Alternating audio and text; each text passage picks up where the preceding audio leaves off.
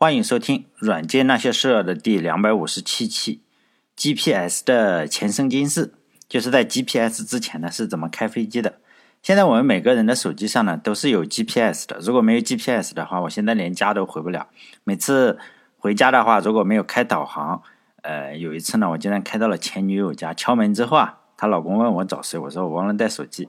大家有没有想过这样一个问题呢？呃，在地面上的话，我们实际上是可以参考有一些参照物嘛，比如说你记得哪一栋楼，记得什么东西的，有一条路。但是到了天上，比如说你有私人飞机，应该怎么办？尤其是在没有 GPS 的年代，我们都坐过飞机的时候，我们可以通过那个窗户可以看到下面，如果是阴天的话，这个光线是透不过去的，容易反射回去，然后你就看到白茫茫的一片。呃，这其实回家的在在天上，如果想飞正确的位置的话，就是路痴啊！如果到了天上，基本上就是次上加次了。我们先来讲一个故事，在 GPS 之前，大家应该看过，呃，我不能说大家应该看过，就是两千零七年乔布斯回归苹果以后啊，拍了一个非常非常经典的广告，很多人应该看过，叫 Think，嗯，Think Different。这个广告里呢，呃，有一个女的，呃，她讲了很多的伟人嘛，比如说鲍勃迪伦啊，然后，呃，爱因斯坦呀，很多很多的。都是非常厉害的人。这个里面呢是有一个女的，女的站在飞机前面，她的名字啊叫阿梅利亚·埃尔哈特。这是一个非常非常伟大的女性，她是开飞机的，她创造了许多的世界第一，主要是女性的世界第一。比如说飞行高度是最高的女性啊，然后独自驾飞机往返大西洋，就是 往返不是去一趟，就往返大西洋。在一九三七年的时候。他本来要计划完成他的环球飞行，他要连续的飞三十二次，因为中间要加油。当时是没有办法空中加油的话，他中间要加油，在倒数第三次飞行，也就是在二十九次的时候，呃，他已经飞前面他已经飞行了四十二天。这段倒数第三次的时候，他是从新几内亚的莱城，然后到一个豪兰岛。豪兰岛呢是一个一平方公里的小岛，但好像是说。呃，两公里长，零点五公里宽，只有这个小岛上是有一个呃呃飞机跑道，就这两个两点的距离大概是呃四千公里。因为呢，打算他要飞这个十八个小时，几乎所有的时间呢是在太平洋上去飞。也就是说，你看得到的话，大部分都看到的是水。如果要在太平洋上找一个 两公里长，然后零点五公里宽。这样一个小岛的话，基本上就是对大部分人来来说，可能类似于像我有个朋友叫红薯，他在深圳找个女朋友那个样子，几乎是不太可能，你根本找不到。当时呢，阿梅利亚他有个导航员呢叫费雷德，他们两个人啊用的方法是已经用了两百年的方法，主要是呃这个方法呢主要是如果在船在大海上，然后呃仍然要做定位嘛，是用。呃，六分仪和时间，然后测算太阳或者月亮或者某个星星的位置，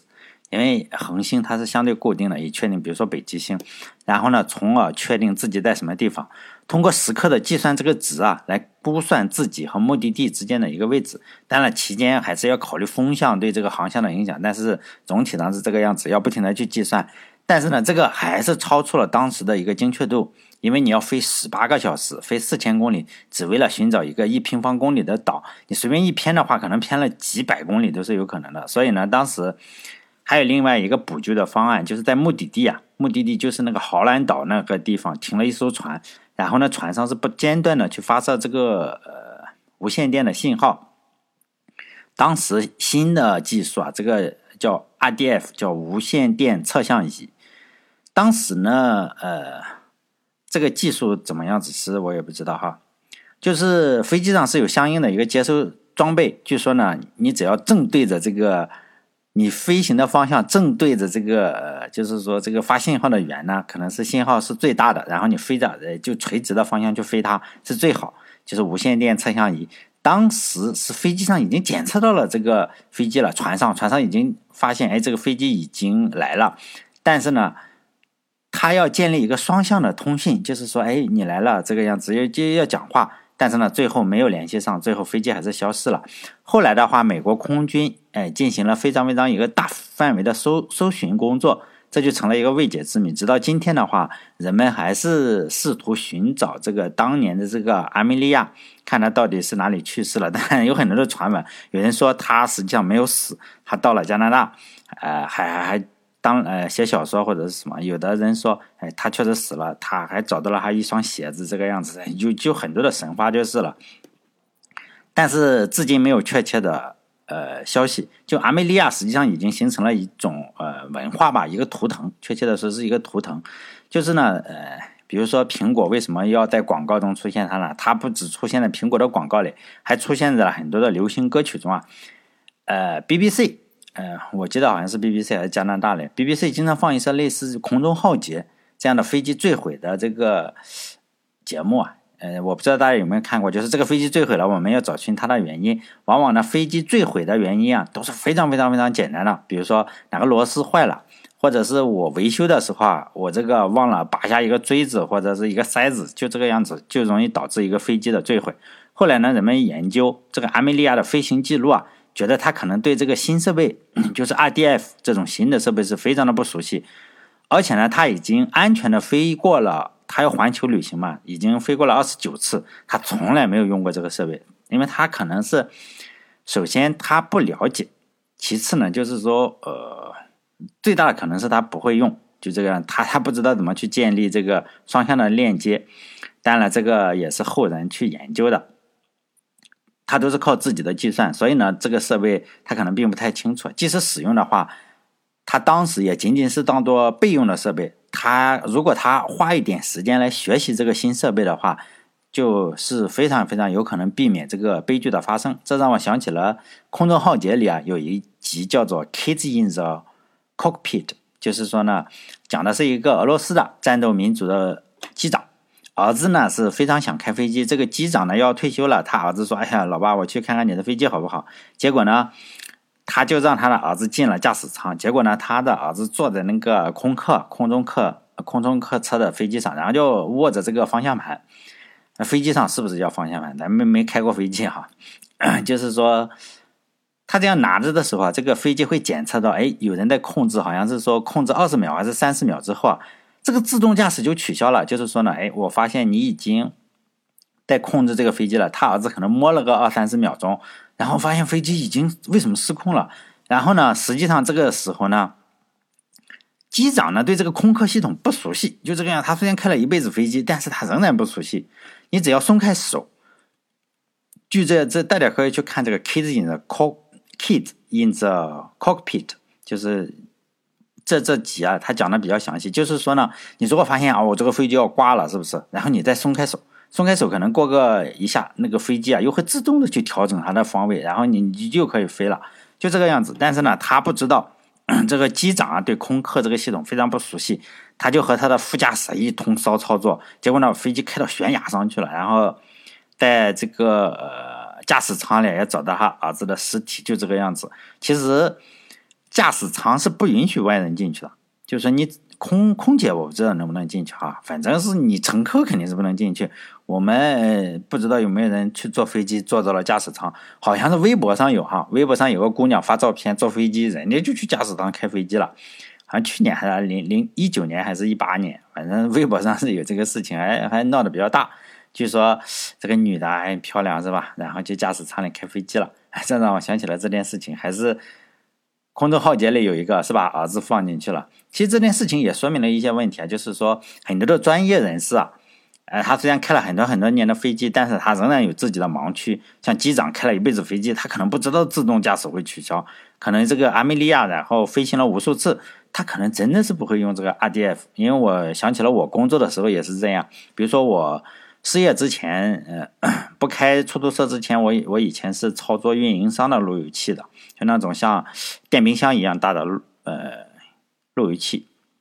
不像家里的。有时候运营商说：“哎，我这个设备出了问题了。”然后我就过去看看。实际上呢，大部分情况下我也不知道是什么问题，真的是不知道。他说：“哎，为什么我们这个系统占用这么高啊？” 那谁知道是为什么哈？你自己都不知道为什么，你问我，我也不知道为什么。但是呢，你你不能这样表现出来。你说我不懂。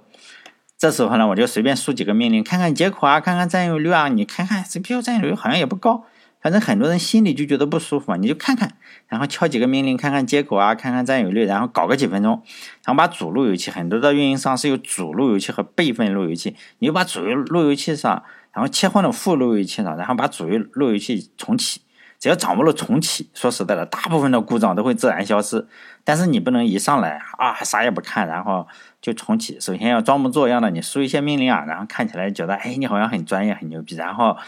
他看就看烦了嘛，然后他就走了，走了你赶紧的去重启，这样显得比较专业。这样呢也会让人家在交钱的时候觉得，哎呀，好像他确实做过一些事情是吧？而不是上来就给我重启。实际上我大部分时间就是去重启。哎，如果人家知道你就只会重启，人家还不如养头猪放在那个地方。好了，咱们再来回来说这个，就怎么装的比较专业。再回来说飞机的事情。阿米利亚出事以后啊，科技的进步，然后就更进步了啊，科技的脚步并没有停止。后来美国人又发明了测距仪，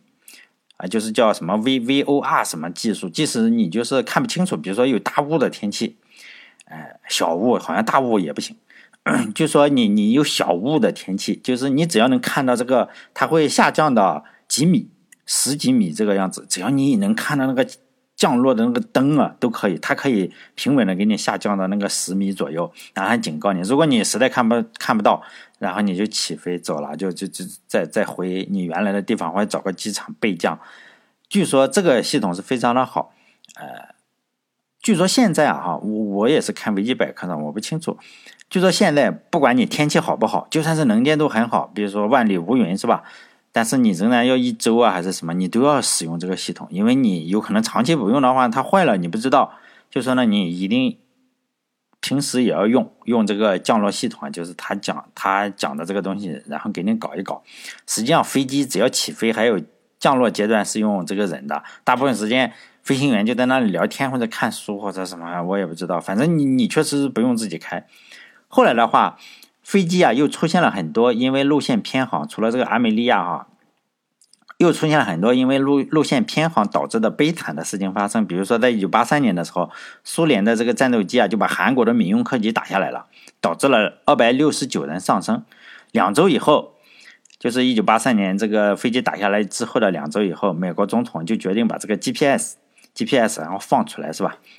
免费让全球使用。这个一九八三年的事情，这个故事也是空中浩劫里讲的。嗯，我非常喜欢看，我都看了所有的，叫《Target is Destroyed》，大家可以搜哈。空中浩劫，我特别喜欢看这种纪录片。有时候我坐飞机的时候，我就在飞机上看这个这种这个空中浩劫，哎，把旁边的乘客看的妈气的要要死，然后我看的很开心。大家有兴趣可以找来看看。就是说呢，韩国一架客机啊，从美国出发，然后要飞到日本，哎，好好像是飞到日本，再飞到汉城啊，现在不叫汉城了，叫首尔。反正就是先到日本，再到这，所以飞机上大部分是美国人，然后再就日本人，再再就韩国，还有其他的国家，台湾人或者什么样子。这架飞机呢，航班号是零零七，可能有点，呃，零零七这个班机，这架航班啊，然后起飞的时候，他就输了目的地，然后让飞机啊，就是说那个飞行员又上去聊天了，然后用自动驾驶，但是没有人发现这个自动驾驶。不稳定还是他怎么搞的？就偏航了，偏了多少？偏了三百公里。那个人还在上面聊天，也不知道那时候是冷战时期嘛。苏联就认为，妈的，你美国又来搞这个侦察，然后上去二话不说，两颗导弹就把这个飞机打下来了。在一九九一年的时候，打下来的飞机打人家还是采访这个呃客机的飞行员嘛，他叫什么什么什么什么维奇。在哪底什么维奇，反正有这个呃俄语文字我也不会念，什么维奇肯定是 V S H 嘛。最后，这个飞行员接受采访的时候，采访中他就说：“我当然知道是民航客机，因为我看到了两排窗户，我一看我就知道那个是波音的客机，我就知道那是民用飞机，不是侦察机。”他说：“侦察机都是 R C 幺三五，是美国的侦察机，这个是客机。”但是呢，对我来说无所谓。再说了，地面上也没问我是什么飞机，就说你看到飞机就打下来，我也没汇报这是一架客机，就直接就是击落了，就是一脸的无所谓啊。就是军人嘛，是吧？天职是什么？哎，就是杀人，不能用普通人的思维要求他。他觉得他杀的对啊，反正苏联人也觉得你杀的对。实际上呢，苏联就是这个人呢，已经他说他知道是客机，他也知道是弄了就会死很多人，他也不向地面汇报，地面也没问。说实在的，击落这个民航客机啊，有很多很多起，但是呢，主要集中在几个国家，基本上就是苏联为首的这几个国家是击落的最多。呃，西方的国家，美国击落过，主要是西方国家，像法国、德国这种没有，英国就没有，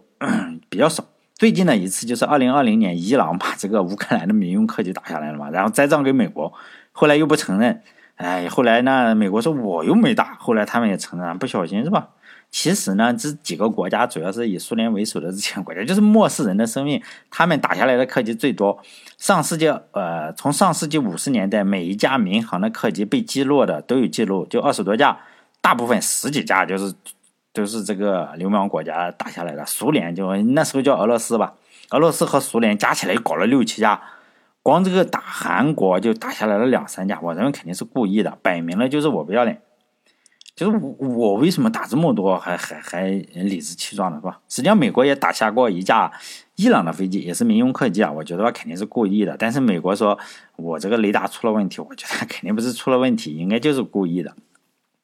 这个空中浩劫里呢？他也讲了这个美国打伊朗的这个事情，名字呢叫做 mistaken identify，就是说呢，我错误的识别了这个呃飞机，就是你客机上去啊，我发现你是战斗机，就这个样子，反正没没说服我。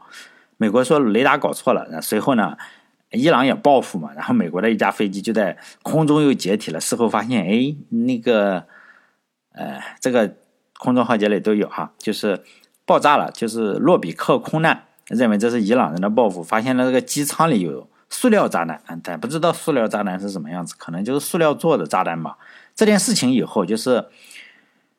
苏联把这个韩国的零零七航班打下来以后，美国马上就承诺了，你这个姿态要高嘛，说我们要向民航公司开放 GPS 全球定位系统。只是在当时啊，GPS 实际上还没有建好，建设的初衷呢，它也不是为了民航去使用，而是为了美国的军方服务。美国的 GPS 是这个二十年代七十呃二十世纪七十年代初建立的，在一九七八年的时候发射了第一颗为 GPS 服务的人造卫星，进行这方面的研究。实际上。呃，我们知道哈，中国经常 古老古古古五十年代或者六十年代的人经常说我们要放卫星，为什么放卫星呢？因为世界上第一颗人造卫星是苏联发射的，是在一九五七年发射的，叫斯普特尼一号卫星。只要在地球上你监听二十点零零五兆赫兹这个地方，就是说据说什么放东方红还是 不应该放东方，放什么东西，反正放它发出的一种信号，就围着地球转嘛。美国也很震惊。这时候，美国就两位物理科学家、物理学家哈，物理科学家，一个叫做威廉基伊啊，一个叫做乔治维芬巴赫。这两个人呢，都在约翰霍普金斯大学里呃当教授。两个人呢，就发现这个东西啊，是可以完全的、精确的预测这个卫星的位置。他们发现用多普勒效应就可以，可以达到多少米或者厘米级别，理论上可以达到厘米级别。当这个用户啊，当那个卫星靠近用户的时候，接收到的频率啊就高于预期的频率。当卫星啊远离用户，就是说它飘得远一点的时候啊，你接收到的频率就稍微的低于这个预期的频率。因此呢，他们就建立了相关的数学模型。这个苏联发上去之后啊，就成了美国人的这个研究的东西，然后就可以精确的去预测这颗卫星在什么地方，然后什么时候飞到什么地方，哎，精确的预测到了。同时，这两个人就意识到，如果你知道了卫星的这个轨道，并且知道了卫星发射的这个确切的频率，你就可以知道在某个点上收到三颗卫星啊的信号，然后这个频率什么不同，最后呢，你就可以知道，哎，你在地球上的精确的位置，这就是 GPS 的基础。然后他们就把这项研究成果告诉了美国军方，美国听了以后啊，美国军方听了以后发现，哎，可以搞，可以搞，很高兴，这就开始搞这个 GPS。在 GPS 之前呢，美国军方用的是这个罗兰 C。哎，这个系统啊，这个定位系统，它的精度是数百米，但我觉得对军方数百米也可以吧。你整个一个超级无敌的炸弹，你几百米也也相当于摧毁了。但这个罗兰 C 这个系统呢，呃，它是陆基发射的。就是说呢，它是在地下发射信号，在地下发射信号就有一个问题，你通过地球的电离层来反射整个的信号，像我们短波收音机一样。但电离层是有一个问题，就是受天气的影响，你有可能是早上啊，或者是早上信号可能比中午好，然后中午的信号就不大好，然后精确度可能就是说你早上的时候比较好，中午又不行了，哎，到晚上又好了，这个就是非常让人头痛。你中午就不敢出去嘛，你有可能误差很很大。然后呢，他们 GPS 就像就用 GPS 去替代这个罗兰 C 这个系统。啊，当然，美国 GPS 向全球啊，这个民用市场开放以后，精确度是受到干扰的。但后来的克林顿时期，然后才给它取消了这个干扰，精确度啊，呃，干扰以后的精确度就十几米。啊，有的关键的地方，比如说它的军事基地，或者你什么地方，就误差一两百米都是有可能的。美国而且还有权限去关闭某个地区的 GPS，比如说印巴冲突的时候，美国就把这个呃印度和巴基斯坦这个。关了是吧？然后关了这个 GPS，然后双方都有一些靠 GPS 的武器，哎，结果呢，你没有 GPS，你这个武器肯定打不准嘛。因此呢，很崩溃，这两个地方就非常崩溃。然后他们就发现，我们就得上自己的这个 GPS。所以呢，很多国家除了 GPS 吧，很多国家都要掌握你这个全球定位系统，否则你一开战。人类毕竟是是吧？每个国家跟每个国家打，你上去一个傻逼总统，他他妈的他就是喜欢跟人对干，那你没办法，你就要打嘛。那那就只能你如果没有 GPS 的话，头上无人机，然后你还只能吃炸弹。因此呢，很多国家都造了自己的 GPS，比如说俄罗斯啊有什么格罗纳斯，然后中国有北斗，印度也有自己的这个 GPS，还有日本的叫准天顶卫星系统，欧洲有伽利略。那你说哪哪个系统最先进呢？这个实际上我不知道。他们说中国的最先进，但我我不我不确信。反正美国和欧洲是希望把这个日本的准天顶系统部署到他们国家，至少准天顶系统应该是知道的信息最多，而且应用也是最先进的、最先进的全球定位系统之一。目前只有它他一家是可以做实时的，因为很多的 GPS 就是我给你画地图，哎，我不能做实时的。它是做实时厘米级的定位，就厘米级的，这个这个比较厉害了。然后欧洲和美国的都搞不定，美美国的 GPS 也不行，然后欧洲的这个伽利略也不行。因此呢，这两个地方啊，都已经在和这个日本的这个 NEC 啊、三菱还有日立去合作，然后使用日本的这个准天顶做系统，然后做厘米级的实时定位。据他们说，只有这一家可以满足，就是说你一旦自动。汽车现在咱们不是都讲自动汽车驾驶的需求？你要用 GPS 定位的话，GPS 不行，误差太大了。他们只能用这个日本这个可以准天顶卫星系统，所以呢，日本这有这个大杀器也比较厉害。呃，其他的就是 GPS 跟伽利略都达不到日本的水平，主要是我看不懂哈。为什么说 GPS？他们这个书上都是讲了，讲 GPS 的卫星仰角是多少，然后伽利略的卫星的仰角是多少度，日本的仰角是多少度。反正，在城市里呢，日本能百分百的这个覆盖，像美国的话要百分之三十五，一一欧洲的也差不多百分之三十多。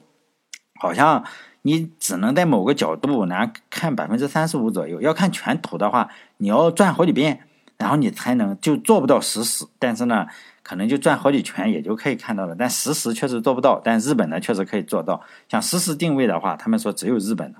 其他的几家像印度、中国、俄罗斯我不清楚，也许更牛逼是吧？我们要自豪一点，更牛逼。但是不知道，我是不知道。嗯，人家的书里就介绍到日本，说日本最牛逼，他也没有讲这个俄罗斯的，也没有讲中国的，也没有讲印度的啊。这个，呃，那些高手，你们觉得哪个国家厉害就厉害。反正目前在我们的手机里，大部分是用的美国的 GPS，哎，造价也是比较便宜的，呃，成本比较低，几美元的芯片就可以接收这个信号，而且效果还可以哈。我我出去反正迷不了路，GPS 呢也有自身的一个缺点，就是说呢，它最大的缺点就是容易干扰。GPS 的卫星距距离地球是多少？两万多公里，当信号达到地球的时候，实际上是非常非常已经非常弱了。因此呢，在相同的频率上，你放另外的信号，比如说在这个相同的频率，跟收音机的干扰一样，你放秦王破阵图，哎，你就听不到 BBC，就这个样子。你在相同的频率上，然后放另外的信号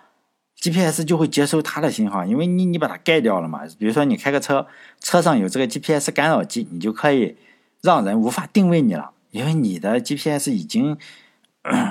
已经，你的想定位你的 GPS 已经，你你的手机已经实际上搞其他的连到了其他的信号上，然后你就不行了嘛。这是这一种技术，实际上已经非常成熟了。在淘宝上你可以搜一查，几百块钱就能买个天线，就这种屏蔽器啊，不但能屏蔽 GPS，还能屏蔽手机信号啊，还能屏蔽这个无人机，这个大疆无人机啊，你进去就就挂了，收不到信号。他们专门搞这个，这让我想起了这个屏蔽信号，中国人的聪明智慧，让我想起了中国的伪基站。因为我在通信行业搞哈，伪基站确实是中国人做出来的伟大的。违法型创新，伪基站呢？它是 GPS 的这个移动信令啊，监测过程它不能够做双向认证。也就是说呢，我连你是不是 GPS 我不知道，连上我就认为是。就手机的，它一旦是手机，它就连你啊，它傻逼，它不能做双向认证。然后伪基站启动启动以后，比如说我这我开一个随便哪个车，或者我我手提手提包就可以。伪基站启动以后，可能就一台笔记本，然后一个。伪基站就可以了。伪基站启动以后，它就会骚扰，啊，不是干扰，干扰和屏蔽一定范围内的运营商的信号，因为它的信号最强。你手机它经过你的话，你的手机，比如说中国移动的，哎，你发现有一个更强的信号，那么你的手机就会去连这个信号。然后呢，这这些人主要干什么？他也不是做，他就是做坏事，做什么就推广告，然后骗你。还有点链接可能下载这个违法的程序，不是违法就偷你的东西总可以吧？然后我我放楼盘广告总可以，因为短信嘛，就这个样子。然后呢，伪基站就这样，他你可能连上个十几秒就可以了，连上两秒钟他就可以把这个信号发，把这个垃圾短信发给你。你一看，哎，这个因为你是连着他的基站，因此呢，他这个号码还可以任意号码，它可以改成你爸妈的号码，它可以改成任何的号码都可以发送号码。